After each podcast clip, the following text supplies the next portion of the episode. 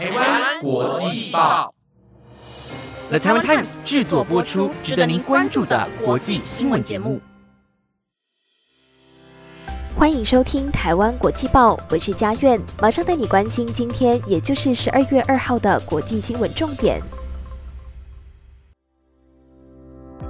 各位听众朋友，晚上好！马上带你了解今天的新闻内容。今天的新闻重点就包括了：西班牙连续收到五件炸弹包裹；白纸革命延续，Anonymous 出手瘫痪中国网站；欧洲贸易委员会即将组团访台。想要去越南玩吗？先要过签证这一关。还有，除了足球世界杯之外，你听过骆驼世界杯吗？如果你想了解更多的新闻内容，就跟我一起听下去吧。那今天的第一则新闻要带您关心的是西班牙大使馆收到了危险包裹的情况。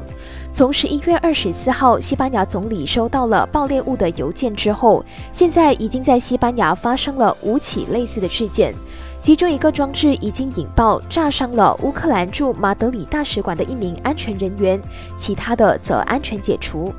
从最近几次的事件，我们可以发现到，西班牙最近收到了一连串的炸弹包裹。先是在十一月二十四号，西班牙总理桑杰士办公室收到了装有烟火材料的信封；在十一月三十号，马德里的乌克兰大使馆又收到，这造成了馆内一名安全人员的手受伤。而位于西班牙的武器制造商英沙纳拿也收到了信封。另外，西班牙提供给乌克兰的 C 九十火箭发射器正是由英沙纳拿所生产的。紧接着是在十二月一号，首都马德里市空军基地的欧洲联盟卫星中心收到含有机械装置的邮包。而在隔一天，也就是十二月二号，在美国驻西班牙的大使馆也同样收到相同的邮包。调查显示，这五件包裹都是从西班牙国内寄出的。在包裹内的自制装置装有易燃粉末跟引爆线，会突然产生火焰，但是不会爆炸。包裹收件人都是机构的负责人，疑似与援助乌克兰有关。西班牙高等法院也已经启动调查，政府表示已经加强了维安，并不会因为这样而停止援助乌克兰。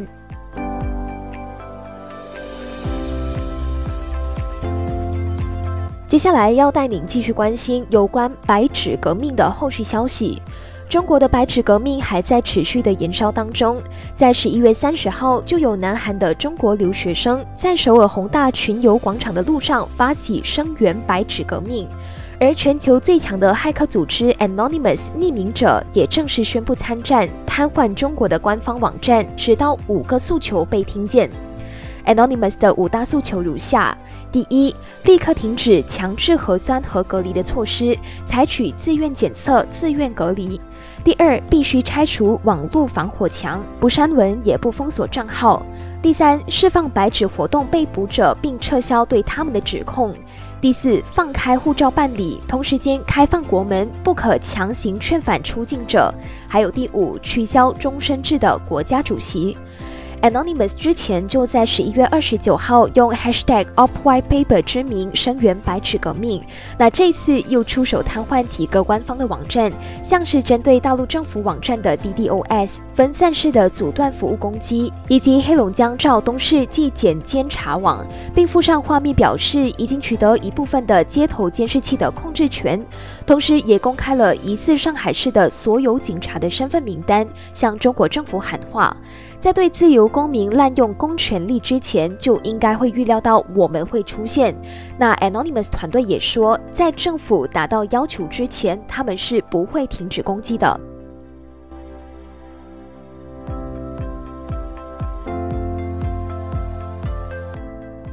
今天第三则新闻要带您一起关注欧盟跟台湾的经济发展关系。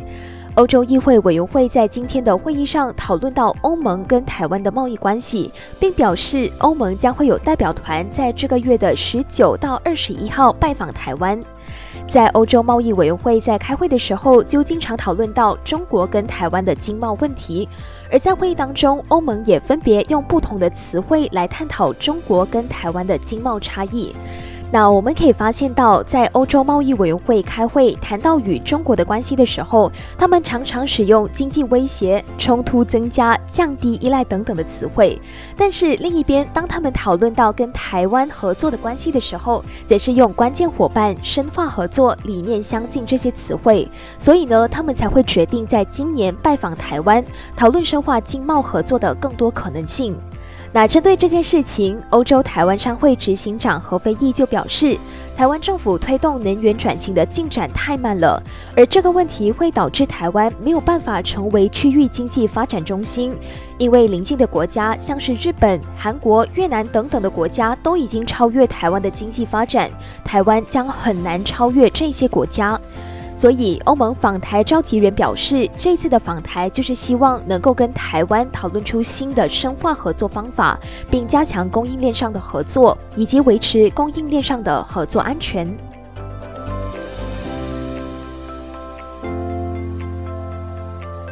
接下来，让我们转换一下心情。第四则的新闻呢，要带您关注跟旅游相关的资讯。最近台湾的疫情稍稍的缓和，国内已经逐渐开放入境免隔离的政策。尤其最近台湾正在准备进入冬天，很多的民众想要前往越南避过寒冷的冬天，但是越南的签证却让台湾民众的旅游意愿逐渐降低。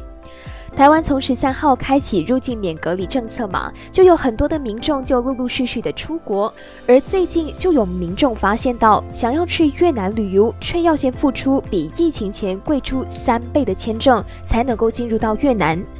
那这到底是怎么一回事呢？其实越南从今年的三月十五号开放民众前往旅游，但是光要申请入境的文件跟签证就要花费大约台币两千到三千元，再加上入境之后的专人签证办理，至少就要耗费掉台币五千元。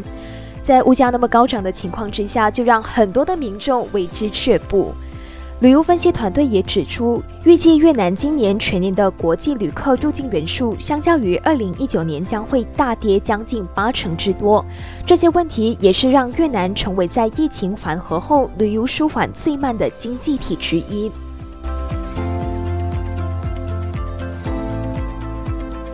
那今天的最后一则新闻，想要问问看大家，诶，你有没有听过“骆驼世界杯”这个可爱的名词呢？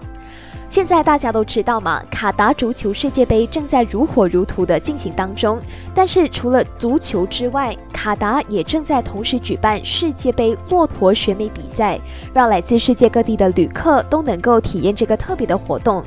那这项活动由当地卡达骆驼俱乐部所举办，而骆驼选美比赛是中东国家相当重要的活动之一，每一年呢都会吸引中东国家的骆驼来参赛。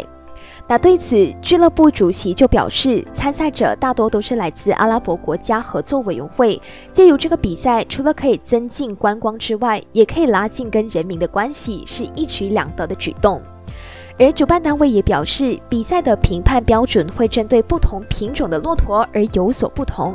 就好像黑骆驼，它会依据身体和头部的大小以及耳朵的位置来进行评分。那每一种骆驼呢，它都会有不同的标准。有的耳朵要下垂才会好看，然后有的身体骨头应该要很精细才算好看。那对于骆驼美呢，就有很多种标准，而不是只有单一的标准哦。所以我们可以看到，近期卡达的活动是满满的。旅客除了可以观看世足赛之外，还能够去看骆驼选美，也为卡达带起了一波旅游的商机。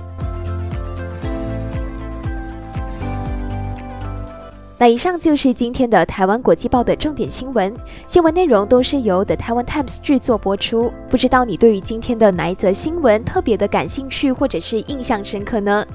如果你有任何的想法，都欢迎你在 Apple Podcast 或者是 IG 私讯我们哦。感谢大家的收听，我是佳苑，我们下期见。